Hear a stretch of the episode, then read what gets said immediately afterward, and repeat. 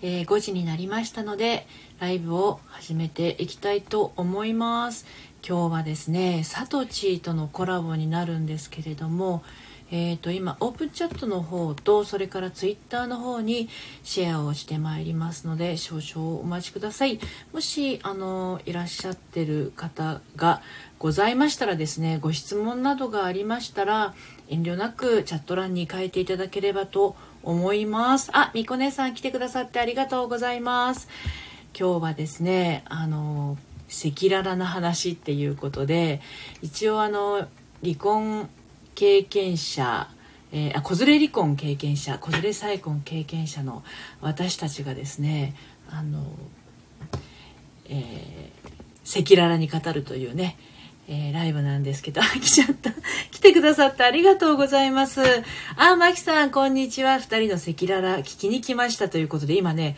肝心のサトチーがまだ登場してないんですけれども少々お待ちくださいね。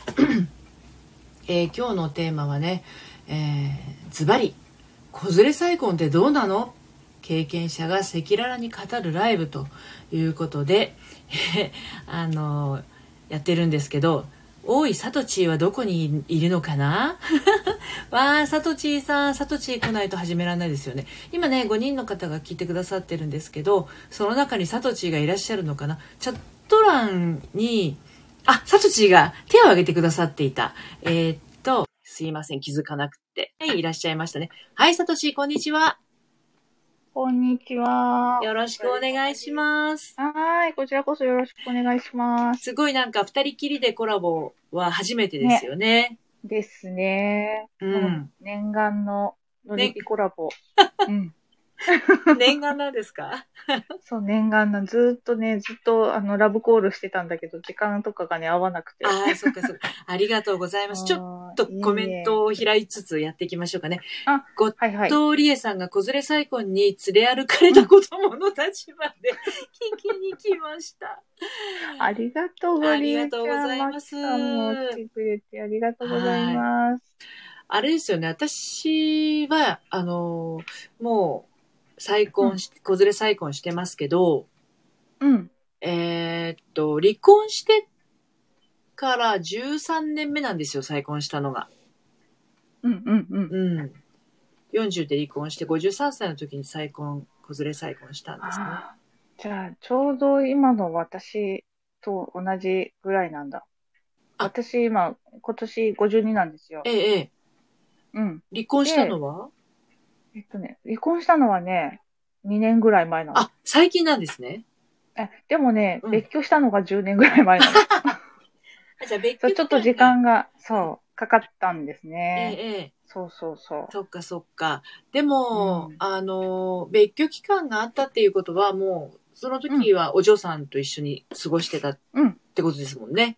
そうそうそう。じゃあもう一緒に。歴史的には一緒な感じですよね。そうですよね。ね十何年経ったっていうやつですね。うんうんあのー今日は、その、子連れ離婚、子連れ再婚経験者の私たちの赤裸々なお話がっていうことなんですけど、あの、うんうん離婚して、そうだな、良かったことと、大変だったこととってやっぱりありますよね。ああ、ありますうんね。私もうん再婚して良かったことと大変だったことってあるので、うんうんサトチが離婚してじゃあ、まあもちろん私も離婚して最大変だったこと良かったことあるんだけれど、うん、サトチが離婚してまずじゃあ良かったことってどんなことですかよかったことは、うんもう、自由になれたこ すごいわかる。と。 わかるでしょもう激しく同意です。うん。うん。多分これ、ちょっとでも考えてる方とか、あと、もう実際にね、あのう、ん別居されてるとか離婚された方でも、すごい激しく同意だと思います。うんうんうん。うん。そうそう。あの、自由度は上がりますよね。も上がりう、ますね羽が生えたかのような軽やかさってありますよね。本当にそうでしたね。うんもう、やった、もうこれから、なんて、何するにも、何の許可もいらずに自分の考え一つで動けるんだっていううん、あの開放感は本当に忘れられないですね。 そうそう。えっ、と、ドラヘイさん、こんにちは。小鳥江さん、自由。そうです、 自由です。はい。はい。そう、自由が手に入ります。うんそうですたよだ、ね。うんそう、自由は手に入るけど、あの、それとね、引き換えでじゃないけど、責任感っていうものが、ものすごくうん。ね、必要になってくるので、うん。だから自由で嬉しいだけっていうわけではないんですよね。そうですね。そうあの、あ、なみこさんこんばんは。私思うんですけど、はいその、うん自由は私もすごく感じたんだけれども、その、自由になった自分をイメージできないうちっていうか、自由になったらいいだろうなのイメージが抱けないうちは離婚するとちょっと危険だなと思っていて、あわかる。うん。うん。あの、そう結、局、結婚とか恋愛とか、まあよくラジ配信でも言ってるんだけど、恋愛も結婚も幸せになるためにするものと言ってるんですよ。で、私は離婚も幸せになるためにすると思っていてう、ん。で、再婚も、その、離婚した後一人になった後、またさらに幸せになるためにするのが再婚だと思ってるので、うん。ステップアップ、お仕事と一緒でね、やっぱステップアップでう、んうん、あの、これ離婚しても幸せになれないだろうなと思うんだったらしない方がいいですよね。あ、そうそうそう。それはひ、もう本当激しく同 意。うん、本当そうですね。うん。そう、あの、この家を出て別れた後の自分のその、できてる、自分がなってる姿が想像できないのであれば、もうちょっと考えるなり、うんその生活をね、うんあの、夫婦としての生活を見直すとかね、立て直すとかっていうことを改善をしていった方がうんいいかなっていうのはアドバイスですね。できますよね、そそううねいうことが。本当それはそうですよね。実際にもう離婚したいんですって言って私のところに相談来る人いるんですけど、でもうんなんかちょっとこう自分の気持ちが拗ねてたところを、あのー、整ってくると、あ、やっ旦那さんと仲良くなれましたっていう人もいるので、うんうんうんうんだから、本当になんだろう、究極これもう無理ってなって、あのー、うん自分なりの生き方があるんだっていうんだったらね、いいけど、そう、そうじゃない場合は、ちょっとこう、短絡的になるのも考えものですよね。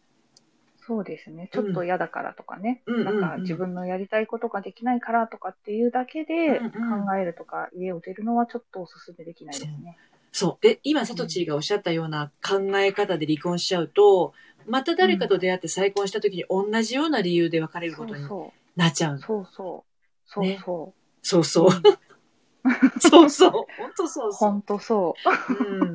あ、めぐみさん、こんにちは。なみこさん、こんばんは。あの、あれなんですよ。結局、なんだろう。まあ、別れるに至るってことは、お互い、片方が悪いとかじゃなくて、お互いに何かこうね、その人といることに、至らない何かがあったわけで、その振り返りというか、あ、こういう感じだと私はあれなんだなっていうのに気づいていかないとそうそうそう繰り返しあまのすよね。結局ね、うん、同じことの繰り返しになっちゃって、結局ずっと一人みたいになってしまいますうんね。うんうんうん。うん。そうで、です、非常に。思いますね。う。うんん。そっか、じゃあ、さとちは離婚して一番良かったことは自由。そう。うん。私も、本当もうそ、それしかない。 それしかない。本当そうです。だから、いかに、その、その最初の結婚の中で抑圧された暮らしというか、自由を感じられ ない暮らしそうそをしてたかという。そうなんですよね。多分ね、それをね、うんかん、そ、え、それ言ってる意味がわかんないっていう人が、うんもう多分、それはそれで幸せで、うんもう多分そのまま言ってくださいって感じだから、うん多分わかんなくて当然だと思うんですけど、うんうん多分これすごい聞いてて、あ、わかる、私もって思う人は、ちょっと改善ね、したい、いった方がうんうんいいかなって思うかな。なんねか、それがよっぽどね、うんその、暴力を受けてるとかう、んそういったことだったらちょっと別、また話は変わってくるけど、うんはいそう、そう、そういったことがなくて、抑圧された生活とか、ちょっと嫌だなっていう我慢することが多いんだったら、うんちょっとね、ふあの、自分の言動とかね、行動とかを考えたりとか、はもうちょっとコミュニケーションを取ってみるとかっていうのは必要かなって思います。ね本当そう思います。今、うんめぐみさんが、愛着の問題はなかなか難しいですねって。そうなんですよ。愛着の問題にね、紐づいてることはすごくあって、あの、自分のお母さんが、なんかこう、お父さんとね、結婚生活が幸せそうじゃなかったりするとですね、ちょっとすごい、あの、なんだろう、はしょって喋りますけど、あのーうん自分の親より幸せになってはいけないみたいな思い込みがあるとですね、あえて苦労の道を歩っちゃったりする人っていいるんですよ。ああ、うんうんうん。だから、自分が幸せになることを自分に許可出せてないと、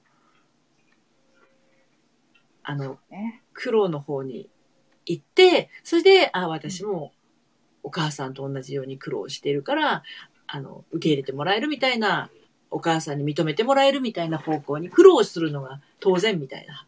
はい。そういう愛着関係を親と持ってたりすると、まあ、恋愛とかにも出やすいんですけど、うん。うんうん。なんかそのあたりはクリアした方がいいのかなって思うけどね。あの、サトチーは、うんえっと、離婚した後はもう、ご実家とかに頼らず、お子さんとの家族でそずっとですかそう。あうちはですね、もう両親がね、うん早いうちに亡くなってるので、ええええそう、だからもう本当に、あの、頼るところもなく、うん。もう、だから家探しか、あの、ちちょっとね、水面下で動いてたんですけど、ええあの、いきなりね、別居するっていう流れにするには、うん。もうまず住むところを探して、うん生活の基盤をしっかり、あの、例えばせあの、バイトだったのを正社員にしてとかね、うんうん。そういったことを、あの、構築してから出ました。大事ですよね。そあう。れ生活の基盤は大事。そうですよね。あの、結婚してる時は、専業主婦だったですか、えっ、とね、最初専業主婦で、うん、で、子供がちょっと小学校とか時間が取れるようになってからは、うんパートアルバイト、パートですね。パートタイマーとして働いてたんですよ。うんうんうんそうだからそこからまず正社員になることを、うん。まず仕事口を探して、うんうん。うん、それからですね。なるほど。私はね、うん完全に専業主婦でいたので、うん。もう離婚と同時に就活、再就職、あの、再就職活動をして、うん。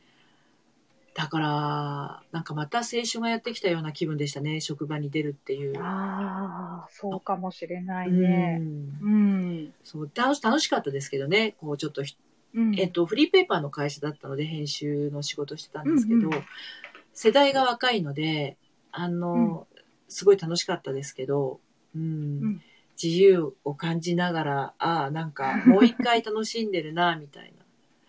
職場が青春すごい。 ハモリさん、ありがとうござい確かまに そうですす。ね。うん、なんで、そう、私が40でその職場に入った時の平均年齢は27、8だったんですよ、その職場が。ああ、若い職場だったんだね。うんそうん。 30代が2、3人で、40代、あの、その部署にいる偉い人が私と同い年ぐらいだったんですけど、うんうん。うん、そんな感じのところに5年ぐらい勤めていたんですが、うん、楽しかったですね。もうただただ離婚した後は楽しかったって、それだけですね。うんうんうんうん。うん。でも私もそのパートからうん。就活して入ったその会社っていうのが、うん。まあ、不動産会社なんですけど、ええ面白くって、ええあのー社長、みんなねうん、バツイチなの、へえ従業 員。が。で、私が入ったところは、あの、賃貸部門だったんだけど、ええ一番若い子で26歳でバツイチ、子供が、ちっちゃい子が一人いて、うんうんうん。で、20代、30代から50代まで各年代に一人ずつ行って、ええで、私だけが、その、まあ、とりあえずまだ結婚してて、うんうん。でも、ちょっとと考えてるっていう人だったのね。ええだから、あの、みんな、そんな親に頼んなくてもう、んやっていけるんだっていうね、すごいね、うん。パワーをもらえたの、そこの会社で。へえよかったですやって、ね。そう、やっていけるもんなんだ。うんしかも、ここの職場のお給料で大丈夫なんだうんで、。うちは一人っ子だったから、うんあの、まあいいんだけど、二人いらっしゃる方とか、三人いらっしゃる方がいて、うんうん。そうでそれで車も持ってる人もいたりして、へえだから、あ、すごいって、すごい、本当にそこでね、勇気をもらえて、うん踏み切ったって感じなの。そうか。でも勇気がもらえた状態で離婚に振り、振り、踏み込める、ね、いけるってことは、うんすごいラッキーだったですよね。そうなんだ、うんそう思う。すごい大体ね、うんあの、ゆう、自信、あの、 自由はあるんだけど、勇気そがれたりとか、なんかこあ、わう、かる。自信がなくなっちゃったりとか。そうそうそうそう。それ、自信がね、うあ、んダメかもしれないとかね。うんでうん思っ絶対そう、なんだろう、後ろ向きになってしまう時ってあるじゃないですあか。りますね。そう。うんだからね、そう、まあ、多分なかったって言ったら嘘になるんだけど、まあ、多少はあったんだけど、ええでも周りにそういうふうに大丈夫だよとか、うんその実際に生活してるのを見てたから、うん本当に思い切れたっていうのはうんうんうん大きかったなって思います。いや環境がラッキーだったってことですよね。そううん本当そすっごい大事だと思います。やっぱり自分が離婚した時に、周りうんのあの、例えば子供の同級生、私なんか専業主婦だったから、周りう。公園で遊ばせてたお母さんたちは、まあ幸せそうだったりするわけじゃないですか。そんな時うんうんに自分のことを責めちゃったりすると、せっかく自分が選択した道が、なんかこそうそうそうそうう、濁るというか、曇るというか、なりがちなんだけど、な、ななんかこうか不うん幸うんか、あの年、ううちのあの近所の人たちで離婚する人が5、6組い て、ミレニアムだったからかな、2000年なんですよ、すごいね私離婚したの。だからあ、このタイミングで、あの、こんなやつとやっていけねえわ、っつって、離婚する人が 周りにポポコポコいたから。そうう。んで、面白いことに、私、息子の、息子と娘2歳、2学年違いなんだけど、息子の代で離婚している人、新ママさんと、2歳違いの娘の代で新ママさんだったら、娘の方、代の方が圧倒的に多いんですよ。へー平成3年、4年生まれの学年。うん。の、あの、ああ。お母さんたち離婚す、そういう子供を持つお母さんたち離婚選ぶ人、当時は多かったですね。2000年だからかなってやっぱり思うんだ けど、ミレニア2000ム年の。入ったから。 そうそうそう。あかりさん、こんにちは。そうそう。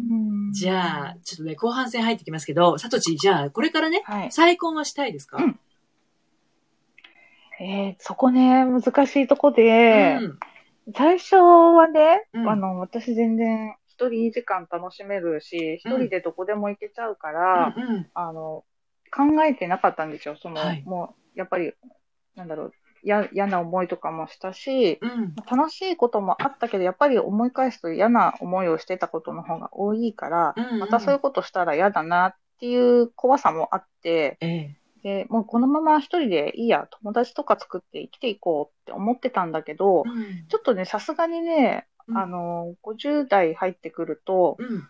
あれ、一人でこの先いても大丈夫かなとかって不安の方が 増えてきて、そう。で、で決してあの、恋愛をしてなかったわけじゃないから、うん結婚っていう視野も入れていいのかなって最近ね、うんちょっと思い始めてきてえて、え。そう、そっかそっか。でもどうなんだろうっていうのがすごくうありん。ますね。う。うんあの、結婚っていう形はあくまでも書類のね、問題だったりするのですが、うんで、も一つ言えるのは今一人お嬢さんがいらっしゃって、今は一緒に住んでる、そで、私、子供、あの、離離婚じゃないや、再婚した時は、えっと、う長男が大学院出る時、娘が大学出る時で、二人とも新卒で、次の翌年の春からは、社会人っていう時だったんですよね。その前の年のうんうんうん11月に結婚したんですけど、あんの、二、人とも、あの、家を出るような職場だったわけですよ。息子は愛知県に行ったう。し、そうなんだ。娘は調布の方に、私船橋ですけど、調東京都の調布の方に一人暮らしをしなければならないっていう状況になったので、あれうんうん私もし一人だったら寂しくて死んでいたかもとか、死んでいたかは大げさだけ ど、寂しくて泣いていたかもって、あーいうのはあって、で、よく聞くのがうん、カラノス症候群、子供が巣立っちゃった後に、あお母さんが自分はのいはいやりたいことが分からなくなっちゃったみたいなのあるじゃないですーか。うんで、これうんもしかして、もうあの、うん新ママさんだと、お嬢さんとか息子さんとかが巣立っちゃった時に、あの自分の生きがいとかやりがいとかあるば、まだいいんだけど、うん急に寂しくなっちゃったりとか、急に不安になっちゃったりとか、ああ、でも、聞く、それ、うん周りの人で。うんだから、あの、結婚にすぐ行かなくたとしても、パートナーとかね、そうね。そういうのはいてもいいかもね。そうね。うん。うん。なんかなこんだう、ろう、それはね、思うかな。うん。うんあの、子供以外の自分のことを、あのなん、か何でも話せるようなうんパートナー。うん話せる人とかとなんか相談に乗ってもらえるとか、うん。なんか病気の時に心配してくれるそ人うとか、そうそうそう。そういうなんか心の安らぎみたいになるようなね、人がいると、うんうんうんあの、本当になんだろうな、うーん、お互いになんかこう人生に広がりがで出るというかね。あの、ですね。その人の存在によって自分も羽ばたけるみたいな感じになれれば、うんあの、安心どころにしちゃうと、その人いなくなっちゃったら不安でまたしょうがなくなっちゃうから、そうね。安心はやっぱり自分の中に持っとく方がいいと思うんだけど、だからそういう人がいたらね、そうね。いいとい思いうなよ。って思う。思う。うん。そう。でね、そう、そうなの。ノリピのご主人って8歳下でしょええでね、私ね、ちょっと、今はもう付き合ってないんだけど、うん8歳下の彼がいたのよ。おうだからね、その辺もね、なんか、やだ、同じだ、と 思って。そうなの。だから共通点が多くて。本当だね。びっくり。そう。ええ8歳下って、すごい下って思ってたんだけど、私。いや、でうんも意外とそうでもないっていうか、そうでもないっていうと、そうでもないの。 ね、そそううそでもうそうないよね。でそうでもないって言うと怒るんだけど、なんで怒るのって言うと、のりぴー8歳年上の人っていくつよっていう言われ て、いや、今聞かれたそらう69歳かなって、それと同じって言われたらどんな気持ちって絶対嫌だとか言って、でしょとか言われるそ。うそうそう。わかる、それ。そうそうそうそう。でもそ、うそうそうそう、わかるわかる。うん 年下あんまり関係なくても、ほら、成人過ぎちゃうと、しっかりしてたりするので、まあでそうねあ、。うん、年齢関係ないっすよね、本当そう。なんかね、最近そう思えるようになってきた。うん、ここ、ここ数年う。ん、うん。なんか、ある一定の時って絶対年上じゃなきゃ嫌とかさ、あったでしょ、うん年下が好きとかって、うん、うん年下信じらんないみたいな。うん。でもなんかね、ある一定の年齢自分が行っちゃうと、そんな、うん変わんないなって、うん、年って関係ないなってそう思そううそうように慣れてきた。関係ないですよ。だから私、あの、えっと、バツイチの方ばっかりじゃなくて、あの、初めて結婚される、あの、恋愛したいっていう方の相談を、あの、受けることありますけど、本当に年下の方がいいですっていう人も結構いらっしゃるし、ああの、ー年上、年上って思ってたんだけど、年下っていう選択肢を視野に入れたら、めっちゃこう、うんなんか、視界が開けたような気持ちになりましたっていう人もいるので、うん年齢動向よりも自分に合う合わないっていうあの価値そう観そうそですよね。う。ね、価値観とかね、うんうんまあなんだろう、趣味とかそういったものが合うかどうかとか。うんうんうん。価私値一観。番、あの、大事なのって、うん、食の好みだと思ってて。ああ、 なんかそこが一番合わなかったらもう何にもできないなっていうか無理かなってうんいううんうとん。ころがあって、まあ自分がね食べることが好きだからなんだけど、うん、でもやっぱなんだろう、年を気にするのって日本人ぐらいなんですってね。へえ。海外はまず年を聞かないで、うんこう、一緒にご飯食べませんかとかお茶飲みませんかとかっていう誘いをして、うん、年齢聞いたら、ああ、すごい年上だったとか年下だったっていう感覚になるみたいでう、んうん本当にね、あの、若い女の子が好きとか、 そういうのは ね、本当に日本人独特のやつらしいです。ね、私ね、うんそういえばね、あの、女性ばっかりの職場で働いてたことがあるんですよ。あの、その、フリーペーパーの会社の後にね。その時にね、はいもう本当に20代から60代までの女性ばっかりの職場だったんですけど、年聞くまでわかんないんですよね。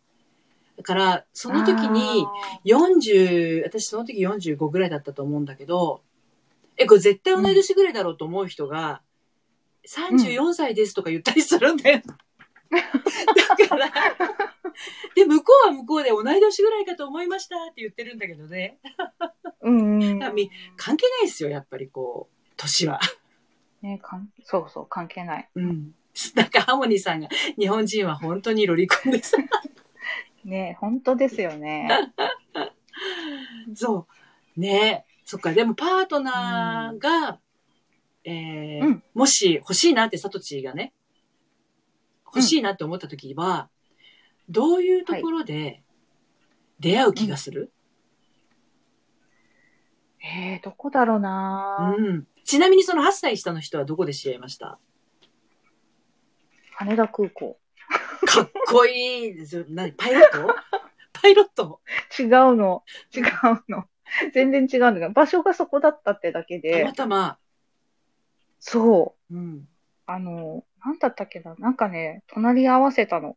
喫茶店で。えー、運命的、うん。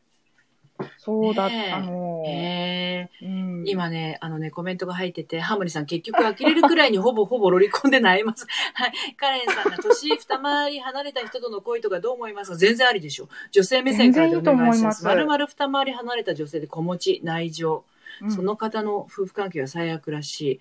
奪う恋はあり、ありです。はい。ハーモニーさん、ん空港、徳永真紀さん、かっこいい羽田空 港。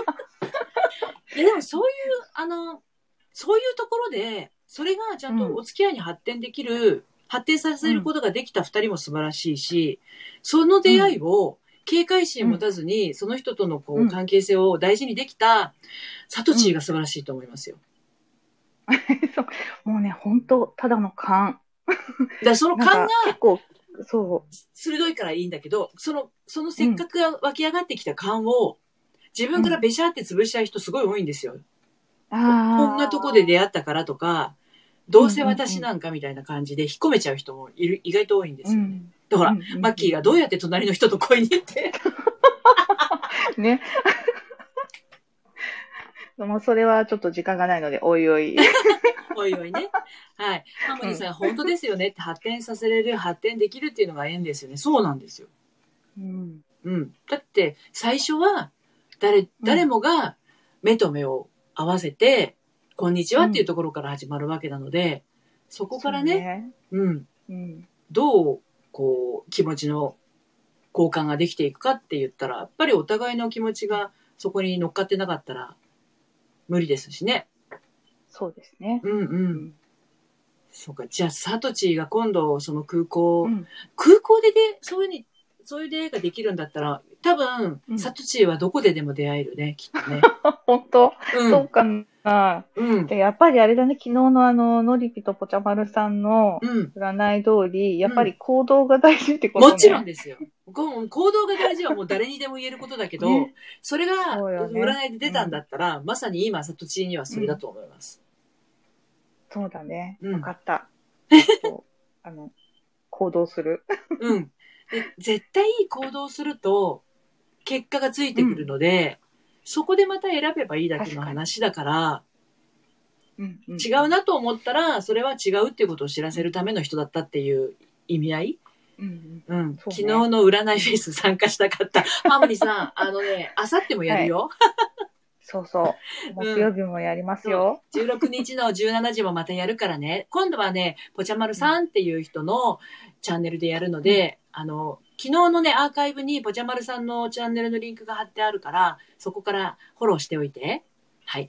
で、さっきね、そう、そっち、あの、カレンさんが、カレンさん男性なんですよ。昔はね、桜空さんあという、かそうなんですそうなんね。ですよ。で、二回り離れた年の人との恋、あどうし、そうね、どうか。そうね。うん。うん。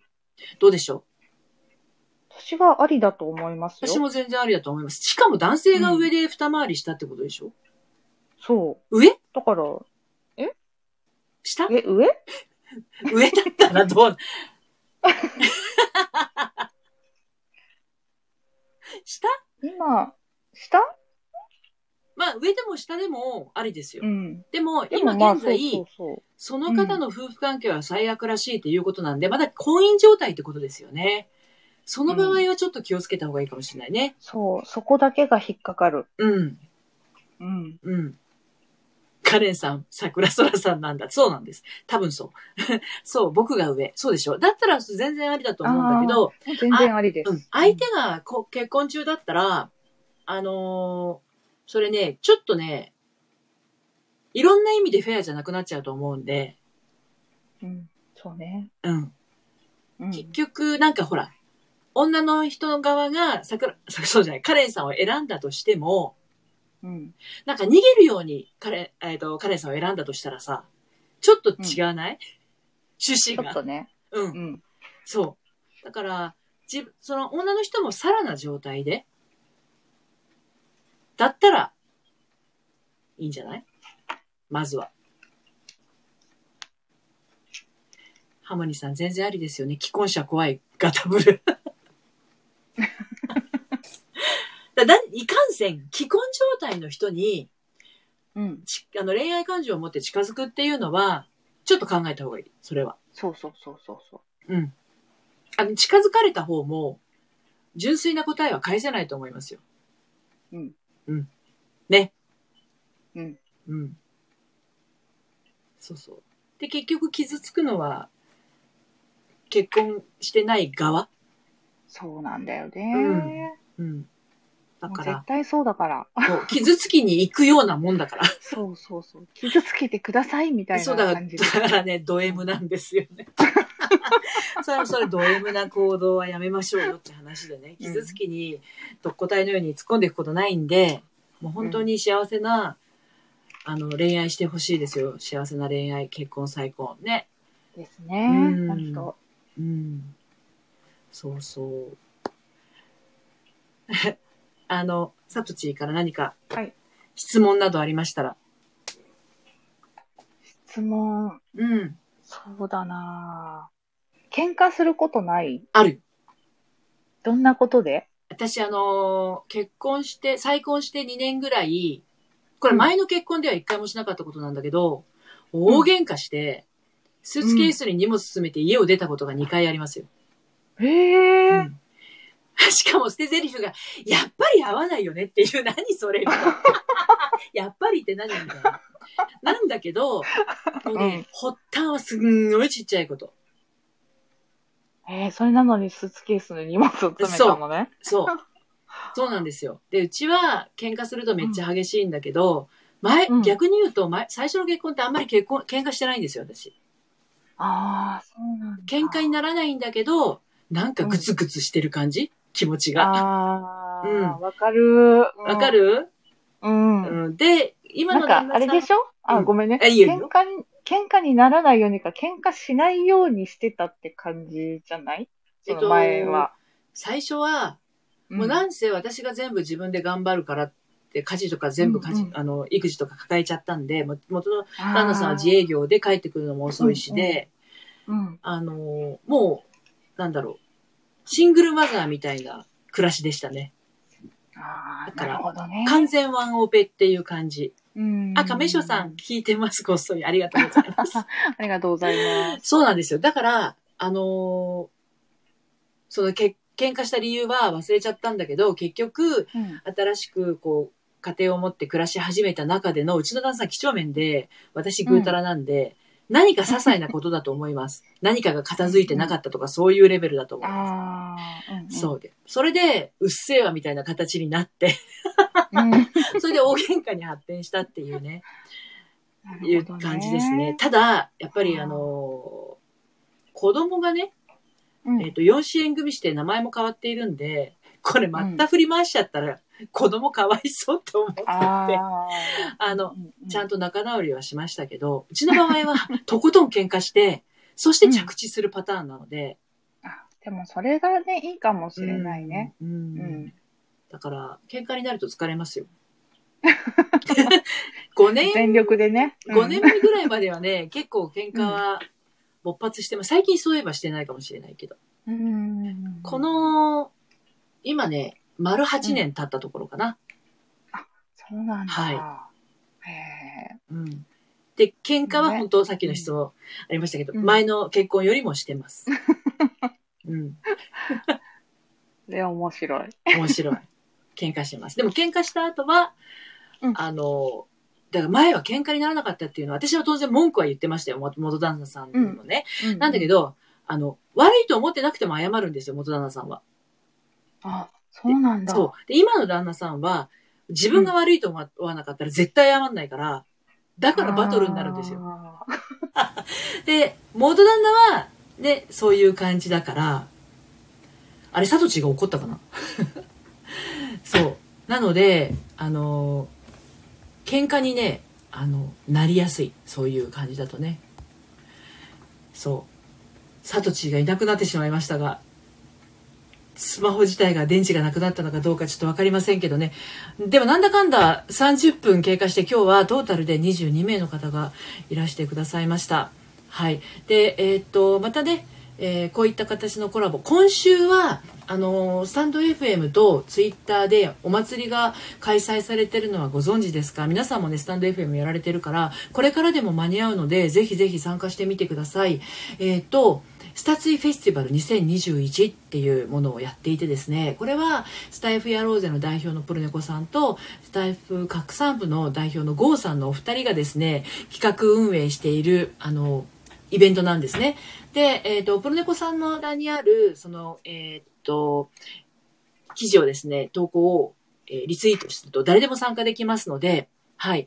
また、あの、ぜひ、あの、こちら参加して、いろんな方とコラボしたり、自分の配信を、えっ、と、スタイフやろうぜ、ハッシュタグスタイフやろうぜと、ハッシュタグスタイフ拡散部っていうのをつけて投稿すると、みんながリツイートしてくれたりするので、それで今日もたくさんの方来てくださったんですね。はい。こう、高知県民さん。はじめまして。潜ってましたが、興味深かったのでフォローさせてもらいます。 ありがとうござい ます。ありがとうございます。はい。さとち、お帰りなさい。はい。ただいま、落ちちゃいましさとちがいなくなってたから宣伝をしてましたけどね、スタイた。ル。すいません。せん。さついのね。 はい。はいそう。そう。またで、までも、さとち、コラボ、お時間がね、さとちもお忙しいと思うけれども、まあ、あの、いえいえいえこういう生の声を聞きたいなと思われる方がうんいらっしゃれば、きっとね、うん勇気や参考の一つにうんうんなるなのるかとな。思う。うん。っていうか、したい。応援したい。本 当そうだよね。私うもん応援したいですよ。だからうんまた、あの、打ち合わせして、あの、うんこういう時間を持ちましょう。はい。ぜひぜひお願いします。はい。はい。高知県民さんが、さとちーさん、はじめまして、私も羽田空港いつかうろついてみまぜひいらしてください。す。ね え。あうんあの、マッキーが、また聞きたいです、だって。あ、本当ありがとうう、んまきちゃん。ありがとうございます。はい。はいということで、あのーちょっとだけお知らせをすると、私、まあ、こんな感じでね、あのーうん恋愛とか再婚、離婚で悩んでる方の相談を乗ったりしてますけど、サトチーから何か皆さんにお伝えしたいことあったら告知どうぞ。はい。あ、ありがとうございます。うんえっ、と、飲酒えっ、と、美マナーと印象力アドバイザーというのをしておりまして、あの、恋に限らずね、仕事だとか人生に、あの、幸せや笑顔になれるように、そういった人を増やしたくて、あの、テーブルマナーとかカトラリーの使い方じゃなくて、心のあり方のマナーをお伝えしておりますので、ぜひ配信とかね、あの、インスタグラムの方を見ていただけると嬉しいです。はい。以上もうで一す。もう一個やってるでしょ、サトチもう一個、あ、そうだ。 ありがとう。ー。 はい。えっとですね、今そのスタツイフェスティバルのあのサムネもそうなんですけど、あの、最近自分でね、好きで、あの、趣味でね、作っていたあの、サムネとかアイコンの作成がたくさんの方にご好評いただいておりまして、そちらの方の、あの、何かに自分の配信してるものだったり、えっ、と、ノートとかツイッター、SNS のそのね、サムネ、あとは、このスタイフのアイコンとかね、何か作りたいなーって人は、あの、お気軽にお声かけていただければ、私、全力で作りますので、はい。そっちのクリエイター作業もしております。はい。